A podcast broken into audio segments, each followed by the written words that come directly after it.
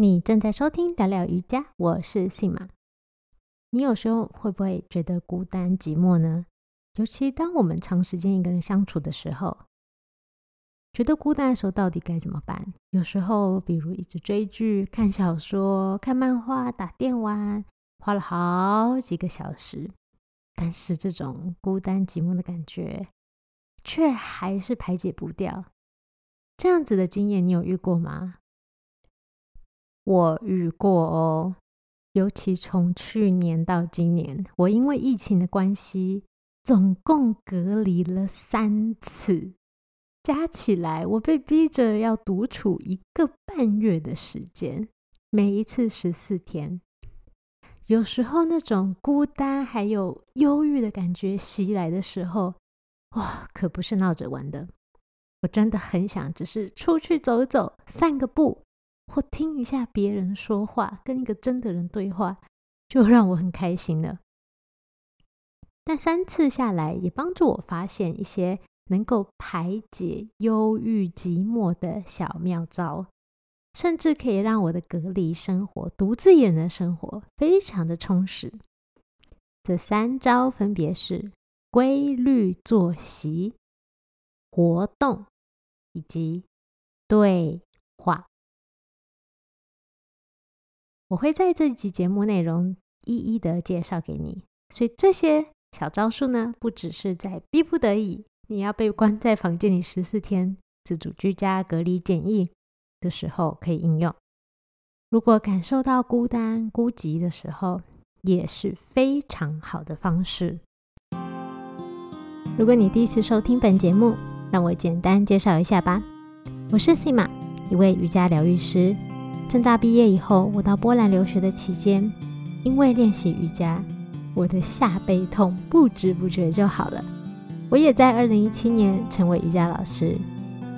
我拥有美国瑜伽联盟 RYT 两百认证的执照资格，同时也是海外知名菩提科呼吸法的引导师。这个呼吸法是专门帮助有气喘以及长期呼吸道困扰者而特别设计的。呼吸练习，聊聊瑜伽 Sima Yoga Talk 这个节目呢，是我在二零二零年新冠疫情爆发后开始规划设计的。我希望透过这个节目，能够给予你瑜伽垫上练习以外的知识以及启发。我们节目的内容除了冥想引导，告诉你瑜伽练习背后的为什么。也会与你一起分享我在生活中发现的心灵鸡汤。在走入瑜伽的道路后，我发现健康不只是要强健身体，心灵以及社会层面等样样不可忽视。也因此，节目会不定期邀请身心灵以及健康产业的专家，分享他们的专业知识，陪伴你一起追求更好的生活品质与健康。更多的节目内容，你都可以在我的网站上找到，网址是 sima yoga talk 点 c o m 斜杠 podcast。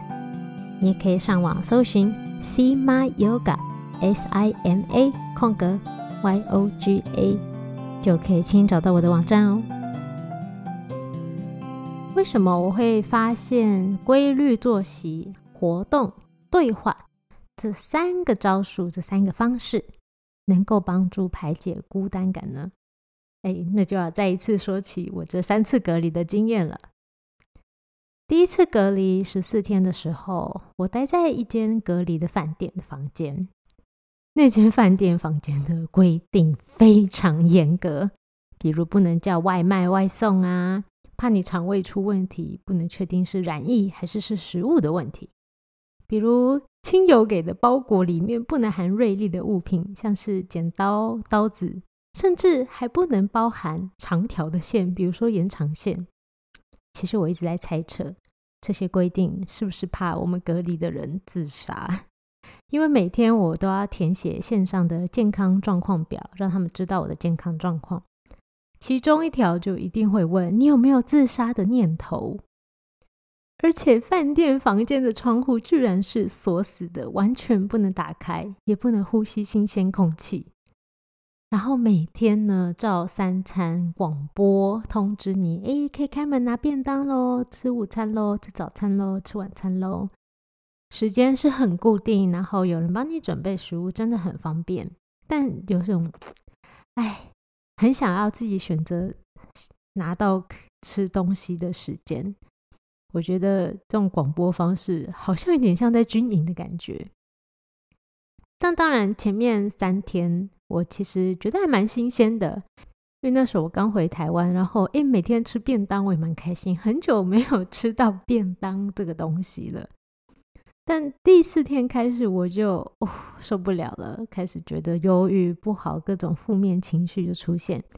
比如一开始我是先吃腻每天几乎一模一样的食物，接着我就好想跟人说话，好想见到某个人。然后每天又看着窗外，其实有风景，风景还不错，但又不能出去，觉得有点郁闷。我天天就想着啊，如果出去之后要做什么呀？要做这个，要做那个，去散步。主要是那段时间我也还没有开始在线上教瑜伽，所以每天呢，我就是爱几点起床就几点起床。有时候不想动，我就躺在床上，什么事都不做。或是我有时候会毛起来，一口气做完超级多事情，或是一口气 看完一整部可能十几集的影集，彻夜不眠，一路熬夜到早上。现在回想起来，我应该第一次隔离的经验就是最差的了，最不开心的隔离。但第二次隔离，我的环境就好多了。我真的非常 感谢我朋友的帮助，让我可以借住在他父母郊区的家。他们家有一整栋透天白色的房子，有很大的院子，长满了绿色青翠的草，还有菜园。那我住在那里，其中一个工作就是要固定帮菜浇水，每天早上都会有固定的行程。第一件起床的工作就是去照顾茄子、辣椒，给他们浇浇水，顺便采收一些地瓜叶给我的午餐或者是晚餐加菜。所以第二次隔离的时候，我开始替自己安排时间。如果有任何需要打扫的时候，我也会打扫这个家，感觉有个责任在这样的氛围，这样的每天的日程。让我觉得挺充实，挺好的。自然而然，我每天就开始有一些固定的行程安排，比如说，呃，我会像刚刚提到的打扫啊、浇花、浇菜、做饭。那那段期间刚好我又参加了线上的课程，那没事也会玩玩一个桌游，叫做财富流，可以在线上玩，也是朋友邀请我参加的，而且。重要的是，我那时候已经开始在线上教瑜伽了。每天固定都会有一段时间是需要来准备课程或者是教课。当然，这一次因为有其他人线上相处的机会，有固定的生活行程，比第一次隔离的生活充实多了。第三次是在马耳他的时候，我回马耳他必须要隔离。那幸运的，我被分配到五星级的海景隔离饭店，超美的。虽然房间是三次隔离当中最小的一间，价格也是最贵的一个，但是风景却是最美丽的。如果你很好奇那个我的海景饭店隔离饭店到底有多美，你可以在我的 Facebook 或 Instagram See My Yoga Talk 搜寻一下，就会找到看到我隔离时候的房间景色的饭店。我记得我把这个照片分享给朋友的时候，他都说：“哦，这样的房间，他也愿意来隔离呢。”所以呢，第三次环境也算是不错。而又由于前面两次的经验，第三次隔离，我开始知道，哎，我要给自己安排每日的行程。除此之外，我其实也已经养成了每天早上起床第一件事就是冥想的习惯。再来呢，还有一个很棒的好处，我的房间因为面向东边的海边，所以我也常常会为了看日出、看那颗红红橘橘的太阳从海平面升起而早起。第三次隔离不再像之前那两次一样那么难受，我也会每隔几天挑一餐来进行饮食冥想。这也是我前两集节目创作的灵感来源哦，就是从我在隔离的时候做饮食冥想而来的。如果你想试试看的话，可以回到第六十五集跟第六十六集收听我的饮食冥想引导。再来，我每天早上都会有固定的习惯：冥想、看日出、吃早餐、学习，接着午餐，下午可能工作或是继续学习。如果有瑜伽课的话，我就参加我朋友合办的线上瑜伽社群 Saman Yoga Tribe 的瑜伽课程。不过饭店网络不太稳，所以我第三次隔离就没有办法教课了。但还好，我有好好伙伴 Hiko 帮忙代课。如果网络稳定的时候，我也会一起加入练习瑜伽。另外，另外我还有好多的线上课程一起可以参加，所以有时候会挑一两个来看一下。那我后来有挑了一个最想要学习的、专注学习的课程，真的很庆幸有网络跟这些线上课跟线上活动，不然隔离的时候我真的不知道该怎么办。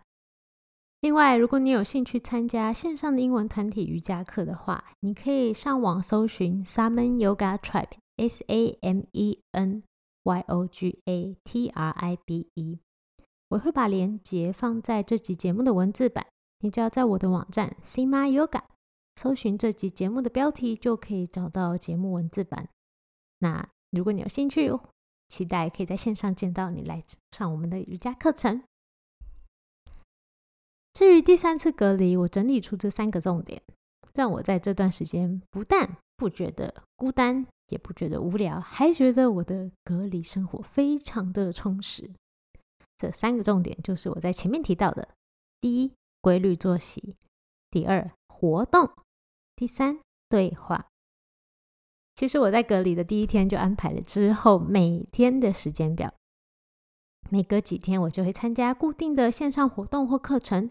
也固定会做瑜伽，也因此有机会跟朋友聊聊天啊。除此之外，冥想正念更是我自我对话的时间。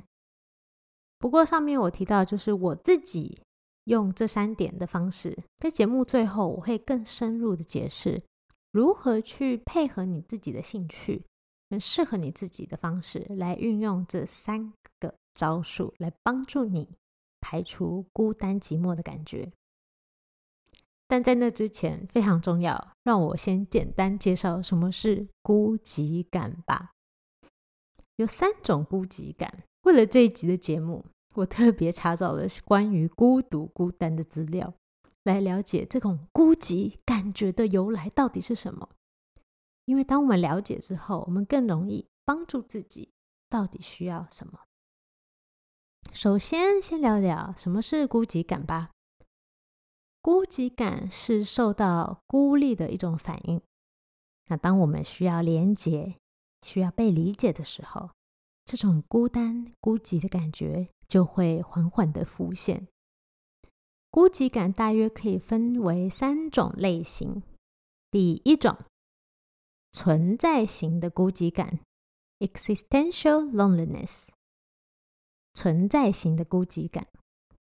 这个孤寂的感觉来自内心的深处，是一种空虚的感受，有种没有任何社会互动能够填补这个空洞这样的感觉。第二种是情绪性的孤寂感 （emotional loneliness）。情绪性孤寂来自缺乏亲密关系，缺少与他人亲密的连结。比如说，你的伴侣、亲近的好友或家人，他们如果有跟你有亲密的关系的话，就可以满足这种情绪性孤寂感。第三种是社会性孤寂 （social loneliness）。社会孤寂感来自缺乏社群归属。这是一种渴望成为一个团体、一个群体的一份子，受到这个群体支持的感受。另外，题外话，我其实看过不同学者的不同分类，所以有一些就大同小异，或是有些人分更多，有些学者分的更少。那我自己只是从其中一种挑出来，我觉得我自己蛮认同，然后我也可以理解的一个分类方式介绍给你。再来继续说到吧。所以其实孤寂感不只是会在隔离的时候发生，只是可能更明显，因为我们隔离的时候被逼迫着一个人待在房间里。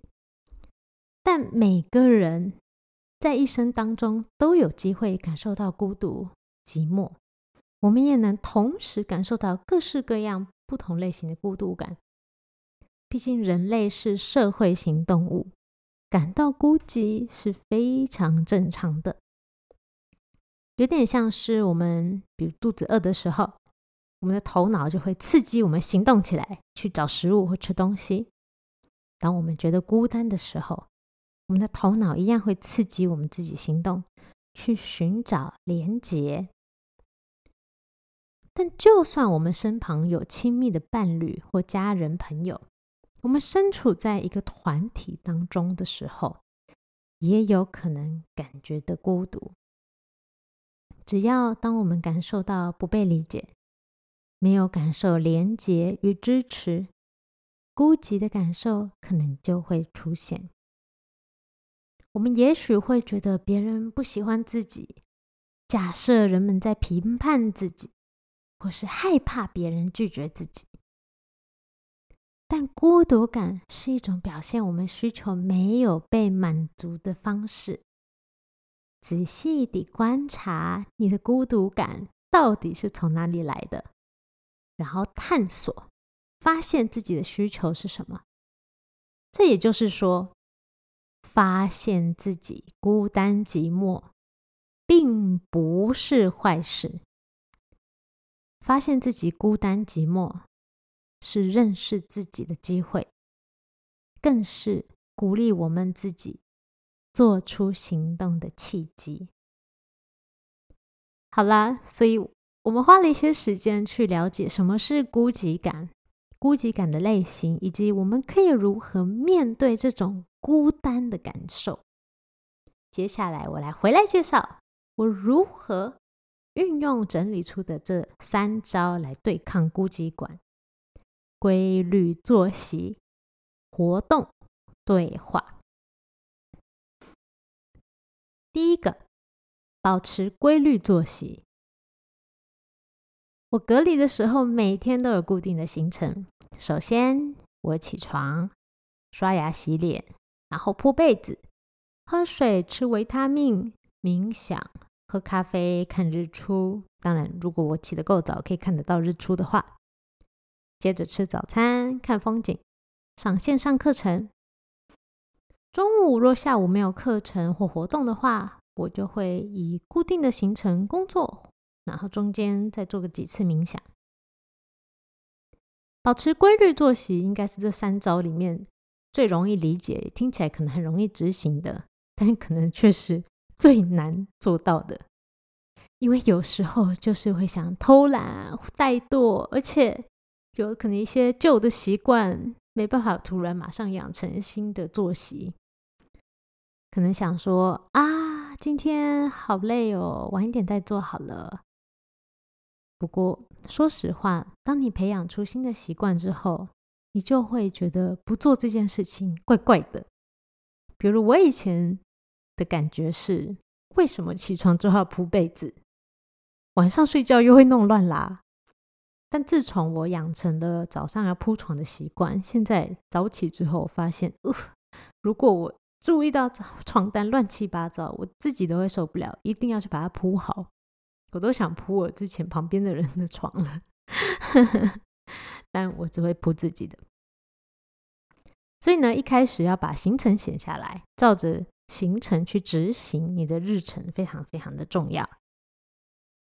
我非常非常建议要用手写在一张纸上面，或是漂亮的卡片上，然后把它贴在或是放在一个很显眼的位置。那个地方最好是你家里呀常常坐着或待着的地方，所以每天一定会看到。那像我是摆在我的书桌上，因为我每天都会坐在那边工作一段时间。然后呃会吃东西，因为那时候我在隔离嘛，所以我用同一张桌子。另外一点就是，我还会每周一次微调每日的行程安排。当然，我在隔离只有两周，所以我就是只微调了一次。但是如果你用运用在日常生活当中的话，你可以比如说每周一次，或是你可以把时间再拉长一点点，也可以去微调你的行程安排。建议不要太短，最好把你安排好行程执行一段时间。觉得如果有不适应的地方，再去根据你最近的作息去调整。那这样你才有机会去养成一个新的习惯。主要为什么要插入这个微调或是检视自己行程的契机呢？中间点呢？那是因为如果这个行程不太适合你，尤其我们第一次如果安排自己日程的时候，可能会不知道自己到底想要什么，还正在探索自己需要跟想要什么、喜欢什么样的生活模式的时候，你可能会安排一些 很。很忙的行程，比如说塞满满的活动啊，啊，我每天要冥想一个小时啊，然后会发现啊，执行起来压力很大。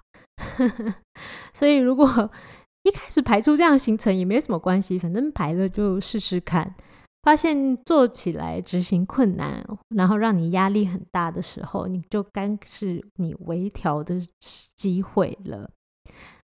这样子呢，我们微调。会越调越适合自己，越调越适合自己。毕竟你不想要把你们每日日程变成你的压力来源呐。我们要排每日日程的目的是，哎，希望能够排解我们的孤寂感，这是一个排解孤寂感的好方式。所以记得要播出一段时间，比如说每周一次，每两周一次，去微调你的每日行程。第二点。活动，活动可以是任何活动，像我自己是冥想、运动、瑜伽、线上课、聊天。记得宋朝的朱熹曾经说过：“问渠哪得清如许？为有源头活水来。”池塘里的水如此的清澈，是因为有永不枯竭的源头。源源不断地为它输送活水，而像我们身心如果活动起来的话，就像自己一直注入活水一样，我们的身心也会跟着清明清爽起来。也因此，我排解隔离孤寂感的第二招就是安排活动，不管是静态的活动或是动态的活动都好。静态的，比如玩桌游、与朋友聊天、看影片、看书；动态的，比如我会做有氧运动、瑜伽的体位练习，这些都是我的活水来源。尤其当我们弄清楚自己为什么孤寂，你大概就会更知道你想在独处的时间做些什么了。不管你是想要看喜欢的影片，跟其他人互动，做瑜伽、冥想、运动，一定要特别排出这些时间，做各式各样你喜欢的事情，也尽量不要一直只重复做同一件事、同一个活动，最好是穿插一下静态跟动态的活动更好，让它活起来、动起来。像我自己，如果呃要跟朋友约聊天。就是想要跟别人有亲密连接，参加活动的话，我就是想多认识一些人，自我成长。玩桌游只是因为很有趣、很快乐，也可以学到一些东西。练瑜伽或是冥想，则帮助我身心放松，然后进入当下的状态。而有氧运动是我想要享受那种啊，动动身体，然后满头大汗、肌肉有点酸痛的感觉，我还蛮喜欢的。也我也很期待，就是那个运动后的淋浴很享受。再者，晚一点吃东西、吃美食的时候，罪恶感也稍微低一些。再来看书、看影片的话呢，做这样的事情时，我是想要躺在床上什么都不动，然后不需要动太多脑，可以放松。而且又有很多有趣的故事。除此之外，除了不动脑，其实也有可能让我动脑，比如说会刺激我一些新的创意想法，或者是能够让我有醒思。嗯，这是最适合躺在床上做的活动，所以有可能也是因为这样子，找个借口躺在床上。好了，那主要是跟你介绍一下我选择隔离的时候做这些活动的理由。那你呢？你可以找自己想要做些什么活动，在什么场合做什么事情，去探究一下为什么你想要做这些事，为什么你想在这里做这些事。为什么你想在这个时间点做这件事？当你越来越清楚这些所有背后的为什么的时候，你就可以排出最适合、更适合自己的日程。每天的日程可能都有一点点不同，当然每天你可以做稍微微调。像我自己会排，比如说我说早上要做这些事情，但我并没有说，呃，我学习一定要学一个半小时，不能多，不能少。有可能是一个小时多一点，或是有时候我一时兴起，那天觉得哎非常有动力，我就学到两到三个小时。所以其实就是要把这些活动插到你每日行程，然后看你当天的状态，再去做一点点的调整。好像很多微调的时候，你可以自己稍微感受一下，到底什么时候需要调整，什么时候应该要逼自己照着行程走。每天的感觉很不一样。好，介绍完第二点，我们来介绍第三招，那就是对话。与他人跟自己对话，都可以帮助我们排解孤寂的感觉。这一点其实是我觉得最重要的，它也是前面两招的基础招数。就像把把基础打好，你前面两个才会做得好。因为这个对话可以帮助我们了解自己，跟表达自己，跟。认识真实的自己。有时候呢，我们在团体当中会不自觉隐藏自己的某一个部分，别人看不到你自己真正的样子，甚至我们自己 也看不清楚。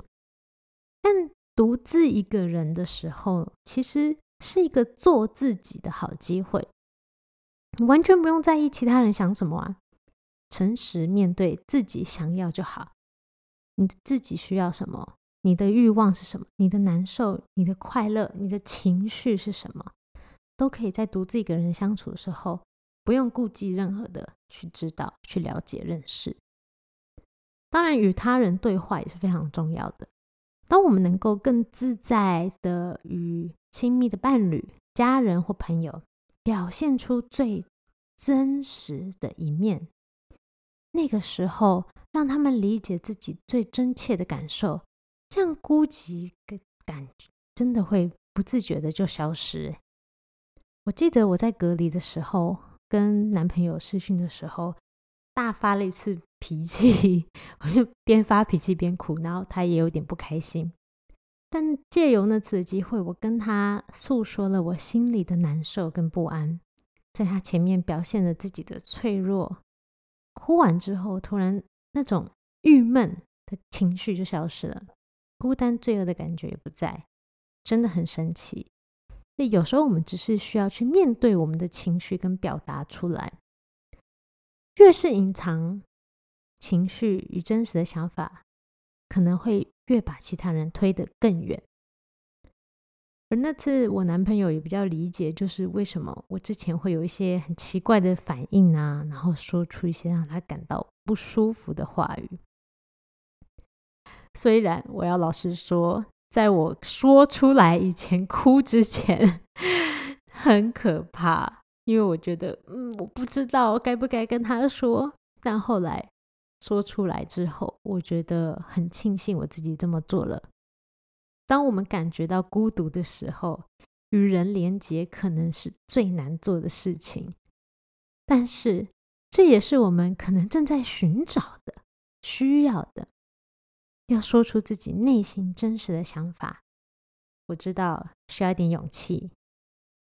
我们多少会顾忌听者的感受跟反应，可能会害怕，尤其如果你的听者是。亲密的伴侣或者是家人，你可能会担心之后会不会把关系搞坏，然后又要住在一起。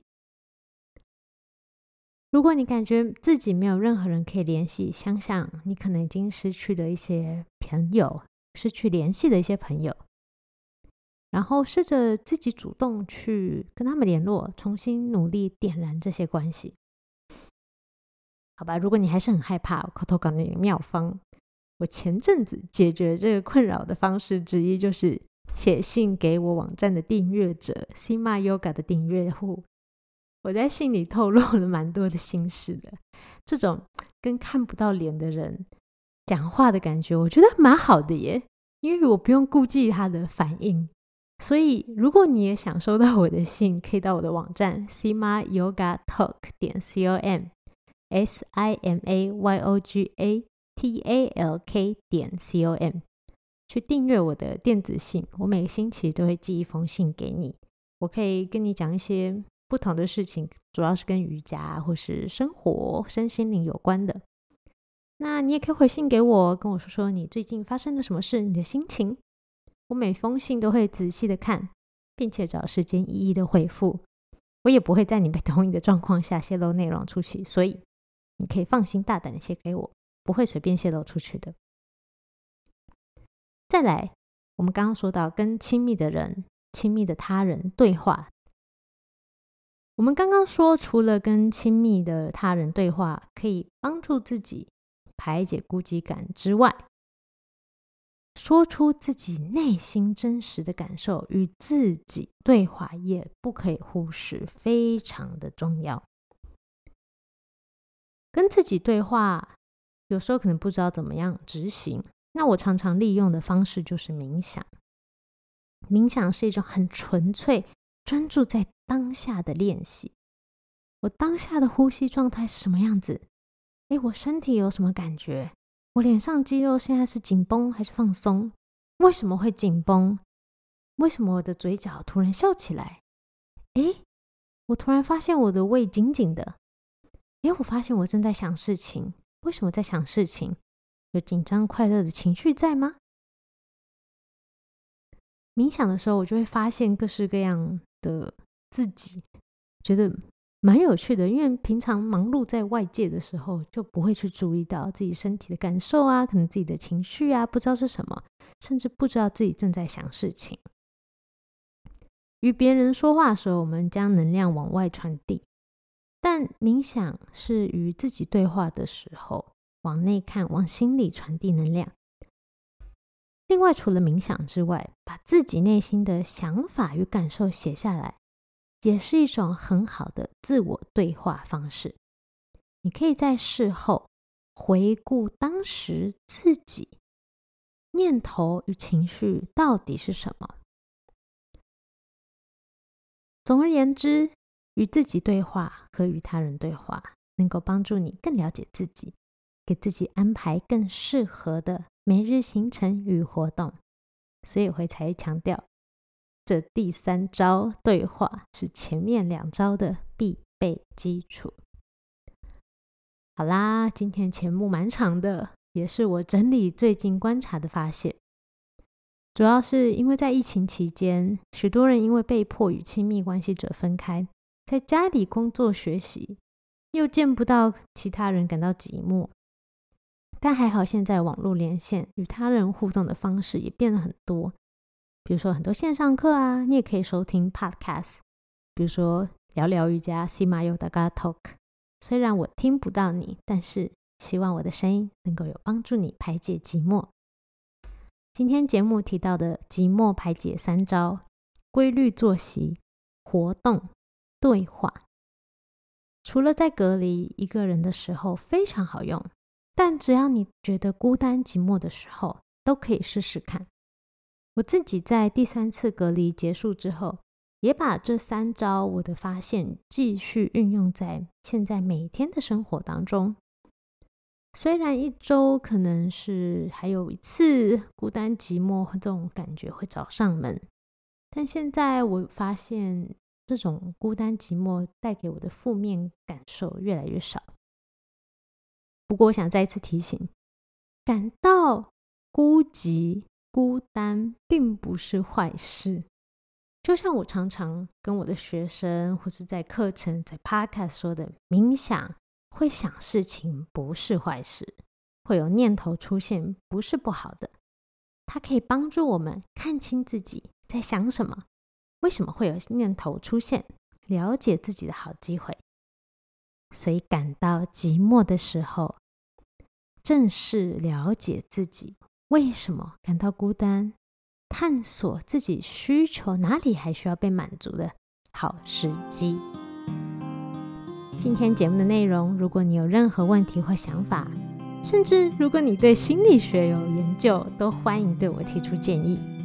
你可以到 Facebook 或是 Instagram 私讯我，也欢迎到 Apple Podcast 帮聊聊瑜伽这个节目打新评分。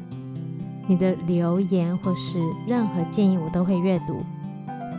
若你非常喜欢这集节目的话，请帮我多给几颗星，你的支持就是我创作下去的最大动力。最后，最后，非常感谢你花了时间收听到这里。我想邀请你也谢谢自己，愿意付出时间心力收听今天的节目。我是 Sima，我们下次见，拜拜。